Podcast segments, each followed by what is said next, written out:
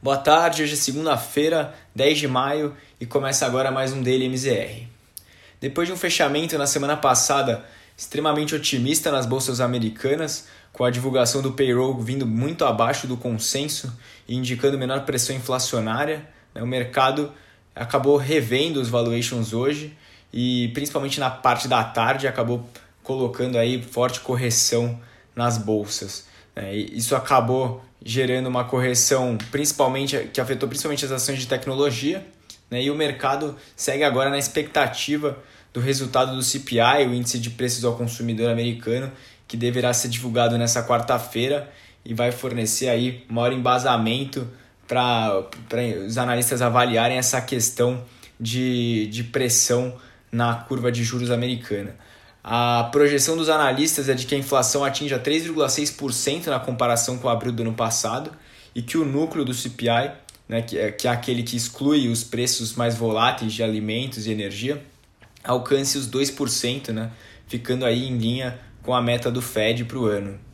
É, por esse motivo de incertezas em relação à inflação, as ações do setor de tecnologia caíram bastante hoje, pressionadas pela alta nos rendimentos do, dos treasuries né, dos títulos de 10 anos, do T-Note, que voltou a subir hoje. É, no fim do dia, o Nasdaq fechou em forte queda de 2,55% aos 13.401 pontos, o S&P recuou 1,04% a 4.188 pontos e o Dow Jones recuou apenas 0,1% a 34.742 pontos. Na parte de Europa, com o noticiário pouco movimentado no continente, as principais bolsas europeias fecharam o dia perto da estabilidade.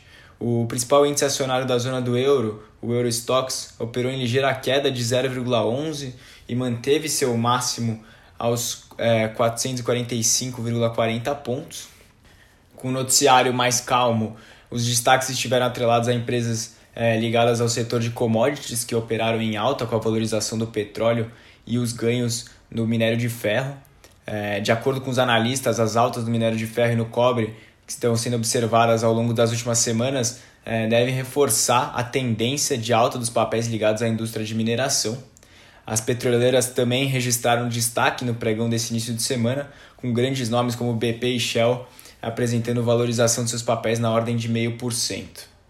Vindo agora para o Brasil, tivemos um dia de ligeira correção para a bolsa, é, apesar da valorização é, de ações ligadas a commodities no início do pregão e do setor bancário também, o Ibovespa não teve força para se estabelecer acima dos 122 mil pontos e acabou sendo pressionado, pressionado por baixas no setor de comércio eletrônico e também no setor de tecnologia, afetado pela correção nos, nesses mesmos setores lá fora.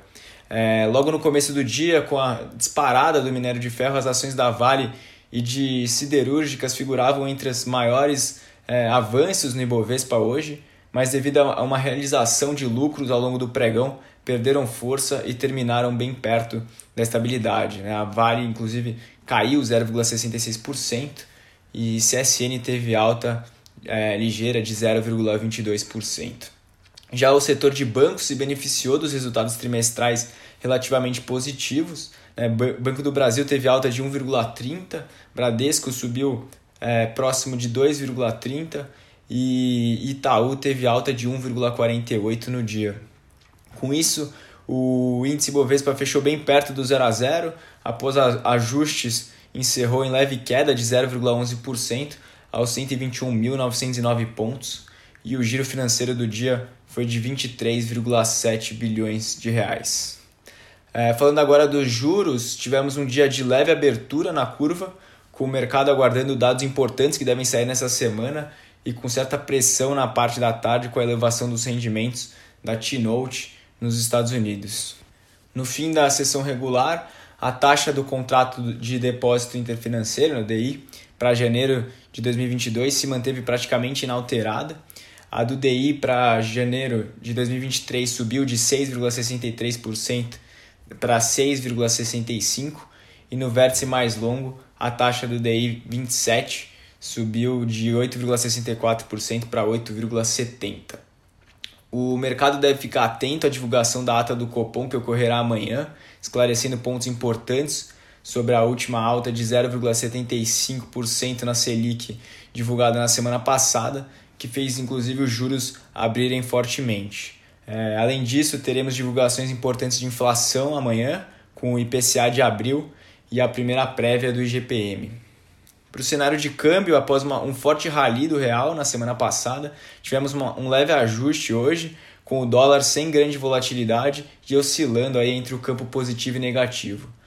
No final da tarde, a moeda americana foi negociada a R$ 5,23, alta pouco expressiva, de 0,03%, após tocar os 5,25 na máxima intradiária e chegou inclusive a bater 5,19 na mínima. Os principais pares emergentes também operaram sem uma direção única, né?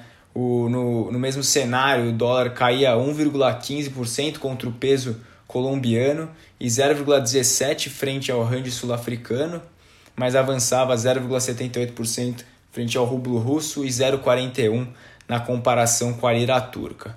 Por hoje, essas foram as notícias e uma ótima semana a todos.